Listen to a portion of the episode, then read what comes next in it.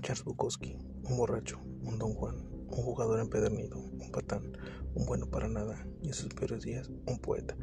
Quería ser escritor, pero por décadas fue rechazado por periódicos, editoriales y revistas. Así pasaron tres décadas después de tanto alcohol, drogas, apuestas y prostitutas.